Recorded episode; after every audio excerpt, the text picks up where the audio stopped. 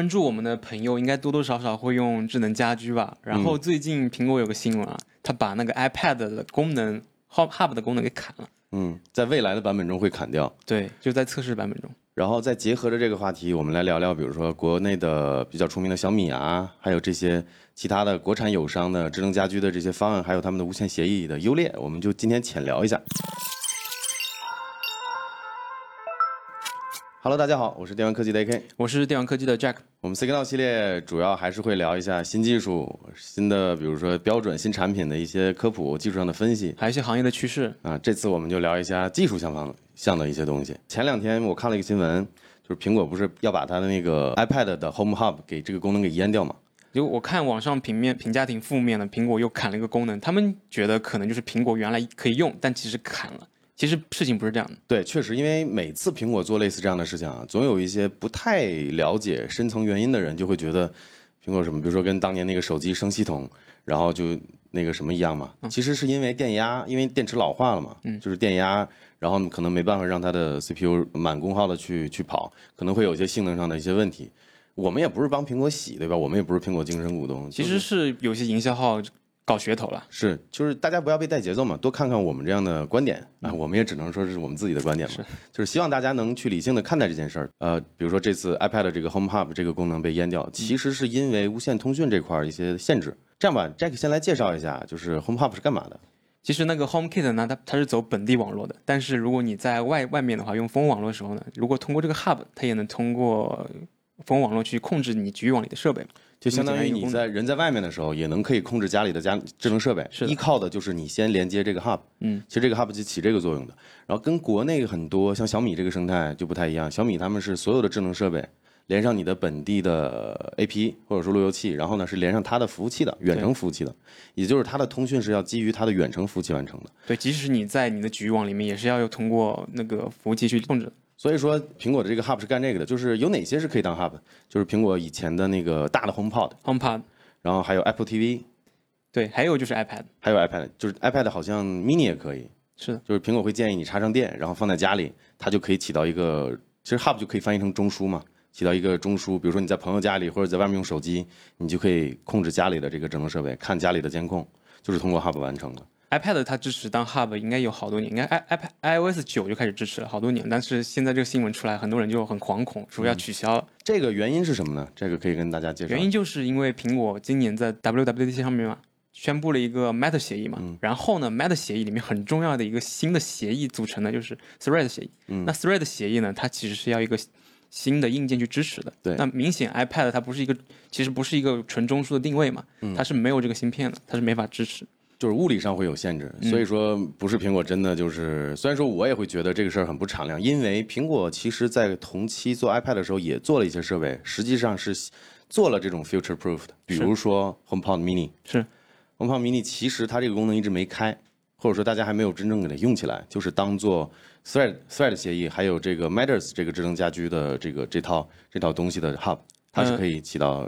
做中枢的这个，它目前只能做 Thread 的编辑网关，就是连接一些 Thread 设备，但是还没有启用那个 Matter 的功能。对，其实它就是已经做好了，嗯，对，然后就等着自家的这个服务上线之后，它就可以。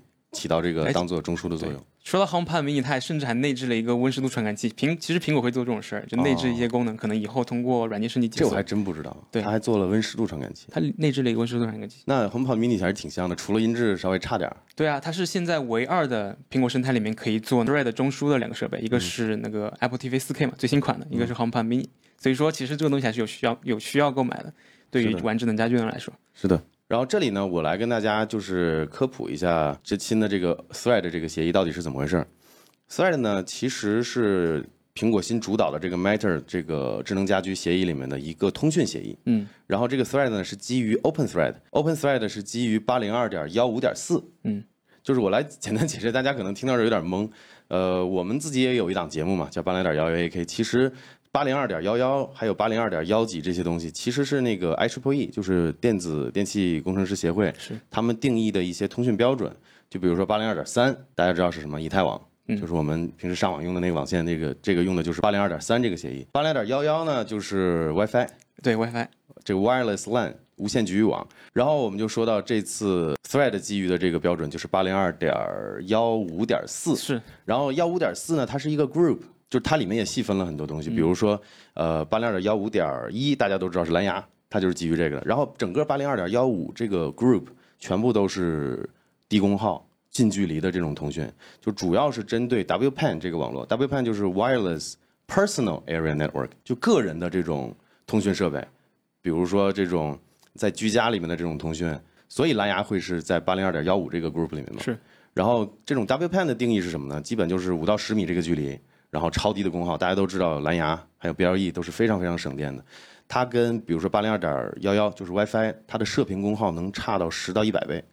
就是之前我们很多人都觉得蓝牙跟 WiFi 像，其实一点都不像，射频功率差的差的非常非常。所以说我们体验之前那种 WiFi 的那种智能家居设备，它一般是要插电的。对，BLE 的可能插个纽扣电池就可以。对，你还记得吗，Jack？就最早期就是智能家居，可能五年、十年前刚有第一代的时候，其实有些设备是靠电池，然后用 WiFi 的，结果就很拉。我还真没体验过那个阶段。对，所以所以就是你你如果懂技术的话，你能避掉好多坑。是。就是你如果知道 WiFi，它定义了它在物理层就定义了它的射频功耗，它小不到哪儿去，它只能是说通过这种间歇性的，不是不建立这种长连接，或者说不进行这种大数据量的、大数据量的这种交换来节来节电，但是本质上它不是一个节电的一个协议。嗯，所以说早期如果说你懂这些东西的话，你就不会被那种 WiFi 然后带电池的这种智能家居去交这个智商税。我觉得如果是智能家居，然后非常耗电、非常经常需要充电，还是挺难受的吧。对，还有呢，就是刚才没说完，八零二点幺五点三，大家知不知道是什么？幺五点三，幺五点三就是苹果最新上的那个 UWB。啊，UWB。对，UWB 也是低功耗，然后距距离超近，也是这种 W。所以他们在一个 group 里面。对，还有八零二点幺五点六，有一个新的概念叫 BAN 网络 BAN 叫 Body Area Network，知道用什么的吗？身体上的，身体附近的，那比比你所谓的幺五点四还更近一点。对，主要是医疗这块啊，医疗，比如说无线的心脏起搏器啊，然后无线的这种植入皮肤的这种传感器啊，就是它去跟一些机器去交换设备用。对，交换基本上就是会有一个手持的手机这样的设备作为一个终端，然后去连接身上的这些设备。所以就是，其实，在无线通讯这个领域，在各行各业，由这个电子电器工程师协会定义了很多标准，都是不同用途的。然后同在八零二点幺五这个组里面，幺五点四就是最适合智能家居使用。对，Zigbee 也是基于八零二点幺五点四的这个协议，只不过八零点幺五点四呢，其实它只定义了物理层，就是大家可以看以前我做的那个 OSI 模型，然后我们把这个图片打出来给大家看一下。实际上，八零二点幺五点四只定义了最底下的这个物理层和这个麦克层，它只能定义你的这个功耗，然后比如说无线的调制模式，还有射频的这个功率这些东西，它是定死的。还有比如说频段，但是在更高层呢，就比如在应用层啊，在在高于这个数据链路和麦物理层以上的这些层，你可以去定义很多玩法，比如说。Zigbee 就是这么来的。嗯，Zigbee 是在上面三四层的位置，可能定义了它的组网的一些逻辑，然后比如说节点的切换、加密，还有这个验健全这些东西是在这些上层完成的。所以说，其实 Zigbee 可以说跟 Thread 是同源的。对，其实 AK 你知不知道，就是 Zigbee 联盟现在改名叫 CSA 联盟了。那 Matter 呢，就是 CSA 联盟推出的。所以说，Zigbee 其实跟 Matter 是很有很很大的这种渊源的。是的。所以今天我们简单就科普一下，大概这个通讯是怎么回事。然后我们今天聊的主题就是以后的 Matter，它用的通讯协议就是 Thread，主要用 Thread。嗯，那 Thread 就是基于八零二点幺五点四是这个标准演变出来的。所以呢，你自然没办法跟八零八零点幺幺就是无线 WiFi 还有蓝牙这一块去做很大的这个结合。所以说 iPad 当 Hub 这个功能就是基于这个原因被砍掉了。对，其实实际上呢，Matter 里面除了 Thread 协议部分，其实还有关于那个。呃，WiFi 还有以太网的部分，那其实 iPad 它明显是可以支持 WiFi 的嘛？对，其实理论上可以支持一部分的 Matter 功能，但是它不支持 Thread 嘛？苹果还是把它砍了。苹果的就是比较激进吧，只能说就是它可能兼容一部分，另一部分不兼容。它为了一致的体验，可能就对体验可能如果是强行去支持一部分的功能，会会造成体验的割裂嘛？但是大家骂之前，嗯，哎，先等一下，因为。这个是 iOS 十六以后才会淹掉的，也就是说，大家现在还是可以拿 iPad 当网关的。哎，其实这一点不对，其实没完全淹，是吗？因为它现在也不支持 Matter 呀哦，Matter 也没推出，只是它未来的某些设备会支持 Matter，只是 iPad 它不支持控制 Matter 的设备。哦，是这样的逻辑，也就是说以后并不会升到 iOS 十六之后，整个 iPad 就不能做网关了，而是能做，能做，只是能做以前设备的网关。对，它就是不能控制 Matter 的设备。那它这种体验会很割裂啊，比如说我的 Home HomeKit 这个主页上还有一堆设备，有 Thread，将来嗯有 Thread 有 Matters 的这个智能家居，那我有的能控制，有的不能控制，我觉得很不苹果。那这个时候你就要配一个 HomePod Mini 嘛？但如果你没有 Mini 呢？那你的 iPad 是什么样的逻辑？如果你没有 Mini 的话呢？如果是 Thread 设备，它会用那个 BLE 的模式去运行。哦，你你需要用 Matter 的话，你就必须买 HomePod Mini 和 Apple TV 4K。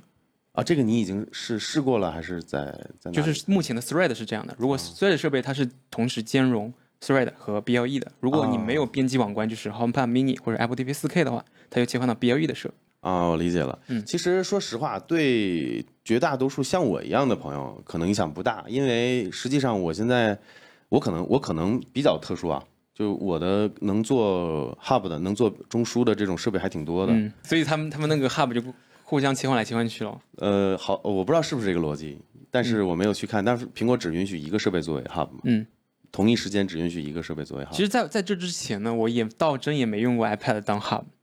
我其实也没用过，我只是知道 iPad 可以，可以，所以我其实我觉得啊，影响并不是很大，实话不大不大，就是跟大家主要就是讲一讲今天这个事儿。还有呢，就是大家可以通过这期我们这期视频可以聊一下小米的风格、小米的策略。就我听 Jack 说，小米也出了这种可以做本地网关的设备嘛？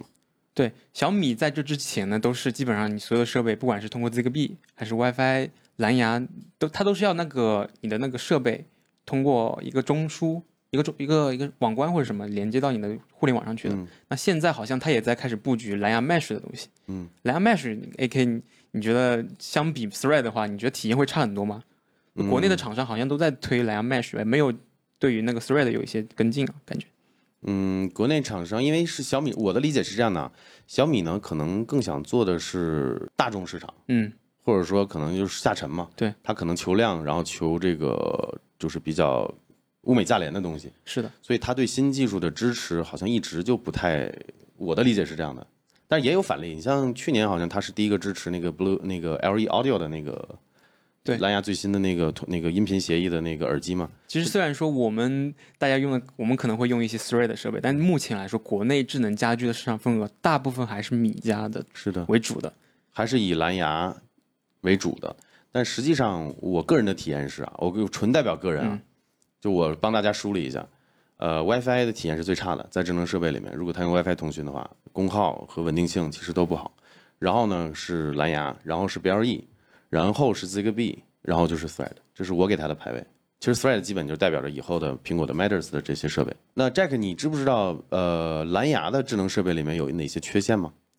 蓝牙的设备其实它。米家在推 Mesh 嘛，其实它以 Mesh 也是有那个自愈跟 Thread 一样自愈的功能的，但其实它的稳定性相比那个 Thread 的时候会会差一点。嗯，但是它它的优势就是便宜嘛。其实它的那个最便宜的那种，我我了解过，蓝牙的灯泡，蓝牙 Mesh 的灯泡可以做到十几块钱一个。但是如果是买 Thread 协议的灯泡的话，那就不是十几块钱，上百了价格。它的问它的问题就是它没有那个 Thread 那么稳定。嗯，还有我认为啊，就是蓝牙现在最大的问题，包括尤其是在智能家居这一块儿。其实是它的这个延迟还有响应速度，嗯，为什么呢？因为它要跑完整的协议站。之前我讲蓝牙的时候讲过这个话题，我自己的切身体验，因为我也有一些我的驾驶嘛，工作室也有一些蓝牙的智能设备，然后也是小米家的，它每一个设备理论上都是可以作为一个就是 Mesh 里面的一个 node 一个节点，对，然后每个节点是可以传递信号的，所以体验其实挺好。所有的网络断了、停电的时候，我下面的那个门依然是可以靠蓝牙，就是手机去开的，然后 HomeKit 支持蓝牙。就是我用手机可以开那个门，但唯一的缺点就是响应特别慢，因为它要多次的跑协议站。嗯，但是在以后如果说用了 Thread 之后，它这个通讯速度还有响应速度会大幅提升。因为什么呢？因为呃，就像我刚才说的，Thread 其实定义的是很底层的东西，你上层东西没有那么多，而且可以不断的优化。蓝牙是很多东西是写死的，所以它的响应速度会快一些。而且可以说 Thread 这个协议基本上就是为了。智能家居而生的，嗯，因为呢，它除了是 WPN 网络，就是这种十米左右的这种个人通讯网络，它跟蓝牙一样，也也有这种，呃，节点可以做这种传递信号的这种这种 Mesh，也有这个功能。除此之外，它通讯速率比蓝牙还要低，然后能耗也比蓝牙还要低，就是它速率好像能做到两百五十 kbps 这样的带宽，就是非常非常非常小的数据量，基本上你不可能满足用来传输文件和传输，就是基本是一些指令数据，一些通讯数据，然后以很小的这个包发出去，然后呢再加上它比较省电，它就是我会觉得它的整体的感觉要比蓝牙的设备好。现在蓝牙最大的问题就是响应速度，嗯。现在还是还还是它的一个缺点，而且蓝牙的泛用性有点高，就是其实蓝牙更多的时候大家是用，就是鼠标键盘，还有音乐。蓝牙的这个 SIG 就是这个特别利益利益集团，他们也一直在这方面，在这几个方向去做很多的优化和调试，但实际上，它并没有专门为了智能家居做很多相应的这种功能的改进也好，提升也好。但是 Thread 是从骨子里面就是为了智能家居而生的。其实 OpenThread 还有一个名称叫做 LRWPAN，就就是 Low Rate Wireless Personal Area Network，就它自己名字就定义了，就是这种低速率的。它唯一的目的就是，哎，我传达这个指令就好了。比如说，它甚至还引入了一些，比如说我要发个 ACK 包，要要得到验证，就基本上它的从设计逻辑上角度上考虑，就是低功耗、低延迟、稳定的链路。所以我觉得，我觉得就未来吧。就新技术刚出，可能会有一定的市场的这个在铺市场的这个阶段，但是我估计再有个三五年，可能大批量的蓝牙的设备可能慢慢就要淡出智能设备、智能家居的这个舞台了。后面一定是这种呃专门为智能家居产品而生的这个通讯协议，Thread 会是当道的。而且你想，在这个叫什么那个联盟，CSA 呃 CSA，苹果在里面，Google 在里面，三星在里面，微软在里面。Amazon 也在里面，就巨头全在这里面。其实你想，三星、Amazon、苹果、Google 已经占了全球智能那个家居市场的可能大大部分了。小米表示不服，但小米小米的国内装机量，我我就是国内的巨头跟国外的巨头，他们的路线不一样，我我就很怀疑啊。就是你像 Thread，它成本现在目前来说还是比较高的，它真的能真的能在国内推进起来吗？包括它之后的 Matter。呃，所以苹果因为在这个。集团里面，它也是一个很地位很高的一个组织成员嘛，所以它出来推这个东西，那就会起量。所以苹苹果它作为一个比较相对来说比较封闭的一个公司，它为什么这次这么主动的加入到这个联盟里面？因为他也想提高它。我们之前吐槽它多少次了？它其他很多生态做的都很优秀嘛，这种体验，它的 HomeKit 跟屎一样。是，所以苹果它其实加入这个联盟也是为了它自己的这个。这个 HomeKit 肯定是就是互互利互赢吧，我觉得他在里面作为一个很重要的一个成员，然后想去推这个东西，推了之后就有很大的装机量，成本就会下来。嗯，然后继续回答你刚才的问题，国内可能需要两三年、三四年、四五年的时间，意识到哎更便宜，就也不贵这个东西，但是体验可能更好，那慢慢的蓝牙 BLE 可能就会淡出智能家居这个舞台了。所以我觉得就是可能思路上的问题吧，就是米家一直来说是物物美价廉嘛，它的智能家居产品，可能需要等到 Thread 的相关的芯片呀、相关的一些配套的一些供应链开始价格慢慢下下来了，可能也会加入到这个 Meta 的联盟里面去。也不排除这种可能性。但是你想想，小米做过什么事情了？已经，它早期的设备用过 WiFi，是后来用过蓝牙，用过 BLE，然后又用又用了现在，哎，它有设备用那个 Zigbee 吗？小米。有小米也有，对它就是它搞搞得很乱，所以它出个网关可能又要兼容 WiFi，又要兼容 BLE，又要兼容蓝牙，又要兼容 Zigbee，所以给用户的体验就是没有那么好。嗯，我觉得这国内的厂商可能就是说走一步算一步，目前来说最适合自己，没有一个长远的，没有一个长远的规划，还是。行，小米说别骂了。那我们今天这个话题就聊到这儿差不多了，希望能给大家起到一些启发吧。如果近期大家比如说买房子要装修什么的，考虑未来的这个怎么去做呃智能家居的这种 future proof，我个人的建议，你现在很好的一个方式是用 Zigbee 设备，Zigbee 设备，然后选一些现有的 Thread 设备，对，尽量不要考虑永，就现在就千万不要考虑 WiFi 了，已经过时很久了。然后蓝牙这块儿大家自己看着办，我觉得蓝牙没有什么搞头。蓝牙，如果你的预算比较低的话，也许可以考虑；如果你预算比较高的话，可以考虑一些更高端产品。啊，对，我觉得 Zigbee 接下来五年可能还是会很很主流、很稳定的一个智能家居方案。然后就等着 Thread 就好了。希望这次 Matter 不要再割了，因为我们之前讲过嘛，Matter 已经割了两次了。听说是今年就会有产品出来了，不会再割了。谁但愿但愿但愿。接下来是我们的第二条新闻。我们是聊 VR VR 比较多的，不过我最近观察下来，好像真的好像很多朋友也开始玩 VR AR 了。就最近大家有没有注意到？其实我过去一段时间跟大家问过大家这个问题，就是现在在 B 站也好，YouTube 上短视频上，好多 VR 的那种内容就会刷到。对，就是为什么这几年 VR 内容这么变多，然后新闻也变多，对吧？说明真的就是这个产业要起来了。嗯这个我们已经看到好多信号了，包括我们的罗老师都要杀入这个 AR VR 赛道。对，我们今天就来好好分析一下有关于这个虚拟现实、增强现实的这些话题，我们的理解。最近看到一个新闻，Jack 可以给大家介绍一下。最近一个新闻是今年的 Q 一啊，然后那个 AR VR 的市场上面，它那个出货量已经突破三百多万了。去其实去年一整年下来，总共就一千一百多万，而且今年 Q 一还受到很强的疫情影响。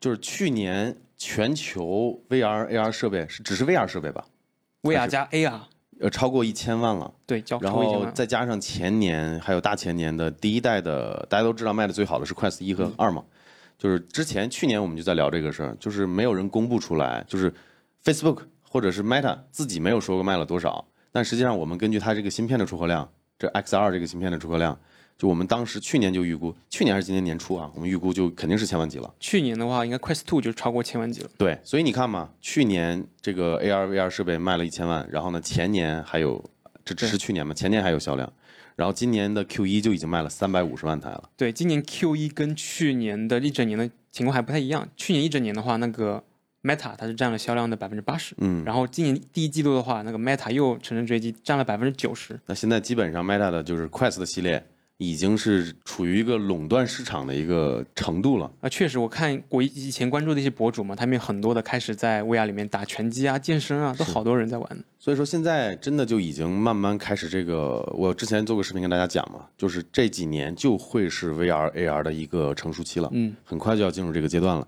然后我看到 Q 一全球就出了三百三百五十多万台，然后在大家可以想，每年比如说圣诞季这种海外的话，它销量会更大。所以说我估计今年全球可能能突破一千三、一千五这个量级。对，这个机构就发布这个报告的机构嘛，它当对于二零二二年的预测是大概预测有预测，大概是一千五百多万台。我靠，我这是随口说的，我没看你整理的真准啊嗯，这是随口说的。但是它之前有二零二二零年嘛，它有预测过一个更恐怖的一个数据，是二零二四年会达到七千多万的 AR 加 VR 的这个不。奇怪，这还真不奇怪。就是很多技术或者说新的产品，它的爆发期可能前面会有个前兆，嗯但是后面真的就是指数级的这种爆发，因为这个市场来了，机会来了，然后这个产业也成熟了，就是这样子的。那到了七千多万台的销量，我觉得到时候那可真不就是不少不是少部分人的玩具啊，对啊，很多很多人的玩具。对，它会迟早会成为一个主流的，这个是没跑的。就我们可以看到，我们刚才聊的这些销量呢，还是全球的一个数据。其实国内这块呢，会稍微落后一点，但这个趋势也在。我们把这个图表给大家看一下，就是基本上这个投跟全球市场这个比例基本上是很很接近的。就是虽然说我们的量没有那么多，好像去年是多少几十万台是吧？国内的这个销量，其实其今年的第一季度，中国就销了二十五万台了，第一季度就二十五万，哇！那然后其中大部分的是那个一体机的 VR。对，主要其实大家都知道，我们前段时间也是帮 Pico 去推了一波嘛，主要就是 Pico 他们这销量是占全占第一的，而且说实话，其实远远应该不止二十五万台，因为很多统计不到，比如说 Quest Two，是，它这些渠道是统计不到的。就国国对，只是国内的品牌在国内的销量。国内我正好跟大家报一点行业的消息，因为我跟 Pico 那边算是有点有点联系嘛，嗯也算比较熟，然后跟小派这边的李总他们也很熟，然后也跟行业里面的一些交流过。国内大概 VR 的是应该是应该是上百万的这个用户，至少是上百万的用户。那今年第一季度就超过二十五万台，。对那今年有望可能是不是国内市场也能卖个一百多万，也是有这个可能的。然后可能在二零二四年，国内可能就能占到一两千万销量了，这是完全有可能的事情。所以大家去再去想一想，我就我就吐槽一下吧。就之前我表示我说，我觉得这讲这几年就是 VR AR 的元年。我说的不是元年，不是指产品刚出来，而是真正发力期。然后呢，很多观众在那儿吐槽，哎，说说以前有人说什么二零一几年就是元年，又有人说二零一六年也是元年。现在这数据大家看得到了，这个趋势大家看得到了，很简单吧？其实当时二零一六年呢，其实也是有一些，我是关注比较关注科技嘛，会知道像 HTC 有 Five 或者是其他的品牌嘛。但是真正的开始有身边的朋友开始玩，还真的是 Quest、Quest Two。就很，你知道为什么这个事情无比简单？从市场规律就可以分析出来。为什么？因为以前这种高端一这种高端机，它需要有一个高端 PC，对，而且售价不菲。光这两个原因就砍掉了很多潜在的用户。嗯，为什么这几年国内市场和国际市场都会 VR、AR 的这些设备都会爆发式的这种销量会往上走？就是因为一体机。你想折成人民币两千块钱、三千块钱的东西，对吧？呃，省去了线的束缚，省去了你需要连高端 PC 的这个需求。而且，如果你真的有高端 PC 的话，还可以当无线串流，这是多香的一个产品！是这个 Quest Two 这款产品，还有还有 Pico 的这个 Pico Neo 三这个这种一体机这种形态的产品，就是个无比正确的方向，就是要靠它去打市场。同时，市场起来之后，有更好的这个开发，就是开发人员早期入局的这些人会变成既得利益者，然后呢，很多厂商就会去做市场差异化，做更低端和更高端的，然后去填补这些细分市场。这个是正常的一个产品的一个发展的一个逻辑。所以现在我们已经看到，它现在就是这个趋势。而且这个还记得吗？上上周还是上上周，我们聊到罗老师嘛，嗯，罗老师为什么要挑这个赛道啊？罗老师不傻，大家给大家再看一下我们这个表格，就可以看到，在二零二四年对 AR 产品的预期会是一个哎，但是我觉得 AR、VR 行业的话，它其实对于硬件的要求、硬件设计的要求是比较高的。罗老师感觉更适合做软件方面。呃，是的，呃，但是这种这种东西就像苹果早期一样，你的硬件、你的软件其实要依托你的硬件的，就好比锤子手机，其实从交互逻辑、从产品关怀这几个角角度去考虑，其实挺好的。我听到不止一个锤子用户的朋友说，就是喜欢他们家的逻辑和产品，但是呢，硬件这块确实老出问题。而且我觉得 VR、AR 相关的一些技术，其实掌握在像一些。索尼啊，其实一些大家不知道一些厂商手里的，其实你要去把它硬件打磨好，还是挺难的。我还期待就是罗老师在软件上面也创新吧。但是他们也得把硬件做好嘛。嗯。还有一个值得讨论的点，就在于为什么大家看这个曲线，AR 会是有一个明显的抬头？我的猜测呢，就是有些行业的巨头要进入 AR 市场了。一方面是这个原因，另一方面呢，就是 AR 其实不像大家想的，嗯，就是一定要做到电影里面那种效果，它可能只是一个眼镜能录像，它也算 AR 产品。就是这种低端或者细分市场的，有的功能比较单一的产品，你也可以管它叫 AR。其实就是可能目前的 AR 产品没有大家想象那么科幻。对，然后 VR 产品呢，就换一个角度来说，就是它主要依托于娱乐、呃游戏、视频消费这些领域嘛。那它比它的发展会慢慢就会被 cap 住了。这是跟我之前的预测也差不多，因为我总觉得，就你看现在很多厂商去做什么手套这种 haptic feedback 的这种。衣服，包括像电影里大家看到的那种那种感觉的，就它一切的设，就它对设备的硬件的要求太高了。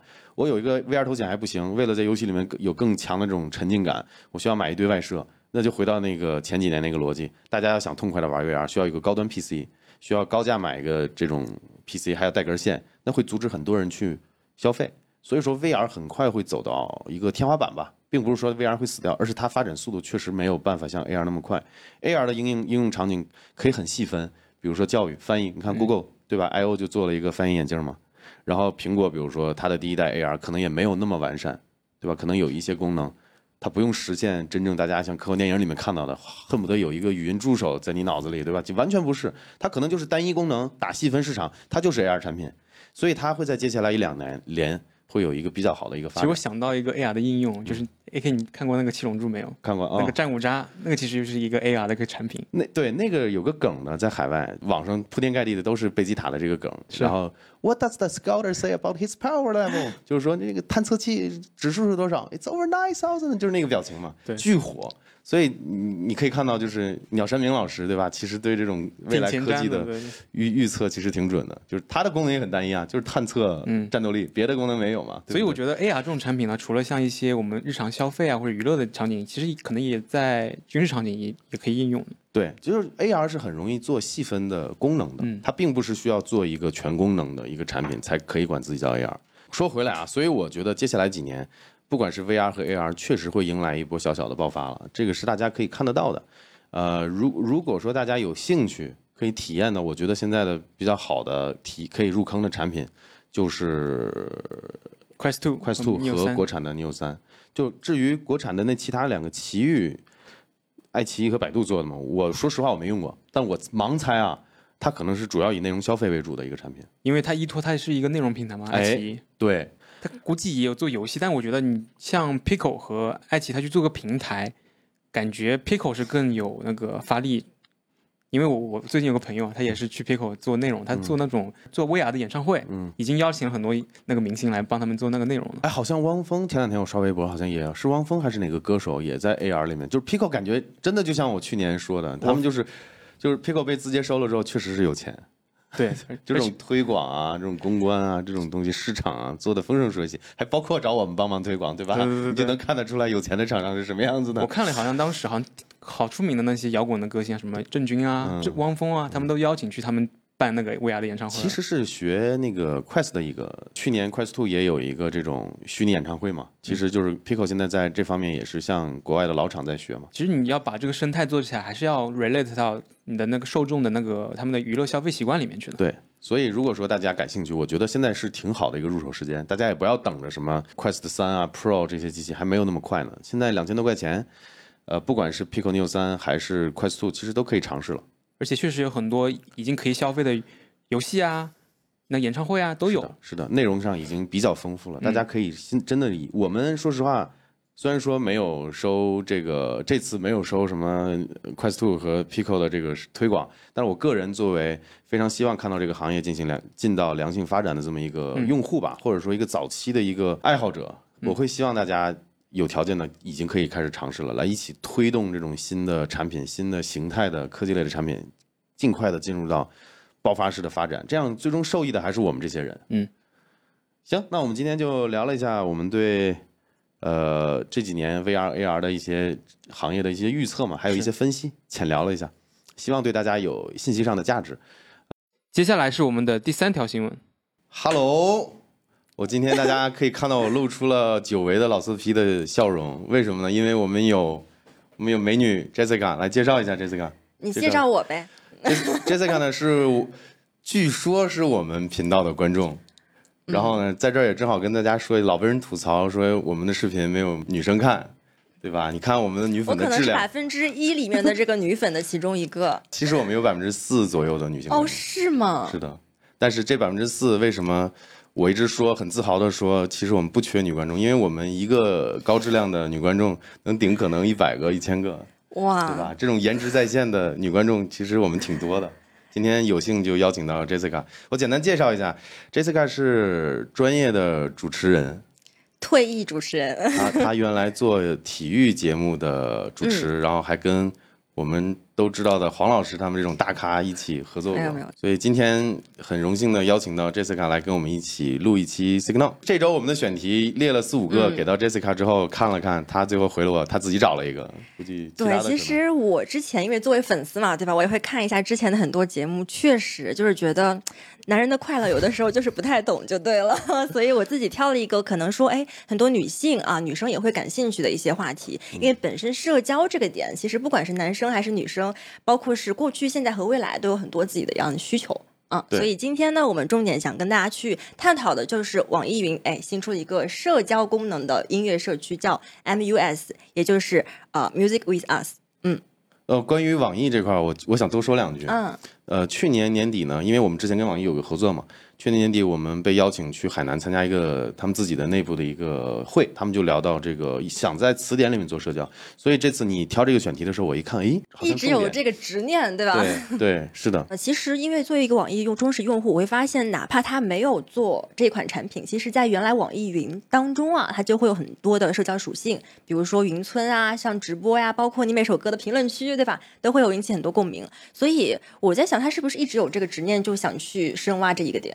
哎，我有个疑问啊，Jessica，就是为什么你是网易云的重度用户？因为 QQ 我们了解，就是你也知道 QQ 的体量更大，然后你刚才也说了，他们的版权音乐更多。嗯，网易云有哪些吸引你的？首先是这个 logo。哦，你们女性真的会因为某些很…… 因为我不知道，我就觉得 QQ 音乐看上去就有点土，但是网易云看着它就有一种文艺的气息哈，这是我的。浅浅的一个感觉，然后再其次呢，我会觉得它的算法真的很厉害，因为其实音乐我最希望的是那种发现的感觉，就是我会去搜这些歌我来听，但是我更希望这个平台能推给我一些我也喜欢的歌，所以它能够基于我的一些听歌习惯，包括每天会给我推一些推荐的歌曲，然后一些榜单，包括私人的 FM 之类的，他推的歌，哎，我发现真的。很好听，是我喜欢的，所以就形成了长期这种养成的一个习惯啊。一旦我养成了这个，我就在切换到 QQ 音乐当中，我就会发现。都是些啥？就是我明白了，其实你是呃，也就是说，网易云音乐的核心的推荐算法，真对你来说真是对你胃口了，是推的东西是，这是最核心的一个点。哦，理解。那技术力还可以，因为我听音乐的习惯就是从电影、游戏还有这个剧集里面的这种 OST，就是原声的音轨，我会去听这些。而且我发现网易云的用户有个特点，就是他喜欢一些宝藏歌曲。这个宝藏歌曲指的是这歌好听，但它没那么大众，感觉是自己的一个宝藏，但。当这首歌被大众发现的时候，就会有一种，啊，就是你你特别真实的东西被大家发现了，又开心又难过的对对对，所以网易云其实会有很多这类歌曲，这也是能够抓住那么多用户持续有粘性的一个点啊。你们女性的情感好细腻，真的好细腻。你会觉得这个 app 吧，就是之后它的一个方向或者主要的一个功能会有哪些？我会觉得从厂商的角度考虑，先不说它推出哪些功能给用户，它最后的核心是要变现。是，所以它可能会从变现的角度衍生出很多服务，嗯，比如说会员制，比如说这种交友之后，我记得你你你找的这个材料我看了一下，嗯，它有一个就是匹配之后可以聊天嘛，是是，而且是倒计时五十分钟聊天，那非常高效，很简单，五十分钟，然后没聊出东西呢，紧张感是不是？感觉我再不聊我就没得聊了，对啊，或者说聊完之后发现不够怎么办？嗯，那就得。哎，可能付费，所以我现在看到的就是他想通过这种交友的这种概念去打入这个市场，但是他是不是真的想做音乐？我会觉得可能做着做着发现交友这块儿，哎，利润更那啥。你看，纵观很多国内在做 app 的这些，不管大厂还是小厂，其实只要打社交交友，其实无一例外的，最后都会演变成一种变种的。哎，嗯，约会啊，或者说怎么样的人，你之前有用过吗？我之前没用过，但是 我们团队的老朱，哦，他就是通过类似这样的软件找到了我们现在的朱嫂，他唱他在这样的软件去唱歌嘛，哦，啊，好像是 Soul 吧，他唱歌，所以是用歌声来打动人的，对不对？对，所以你看这是多好的一个例子，就像你今天说的这个，你音乐软件打造社交，我一想一瞬间就想到我们朱总，嗯，他就找到这么找到他媳妇儿了。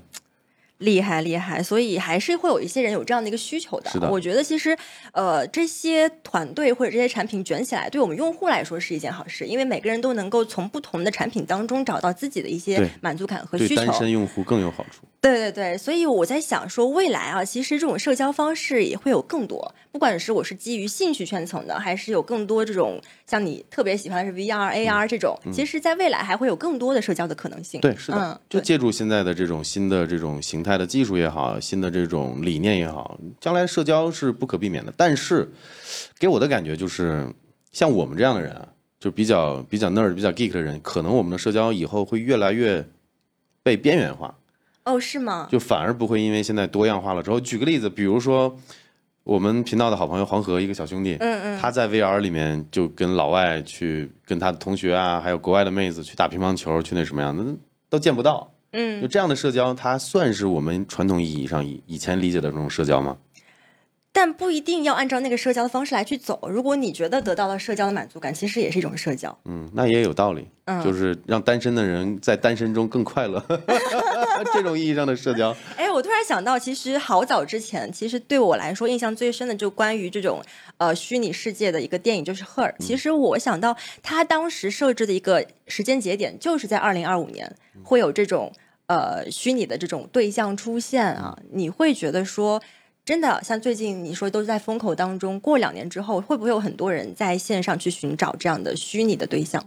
嗯，虚拟对象的话题，其实我们上上周聊过，就是我个人认为是很难做到真的像人的，就是他可能他可能无比的接近人的习惯，然后去模仿，通过什么神经网络的训练也好，但是本质上它就是机器，它没有自己的这种意识。嗯，所以说我们其实我是。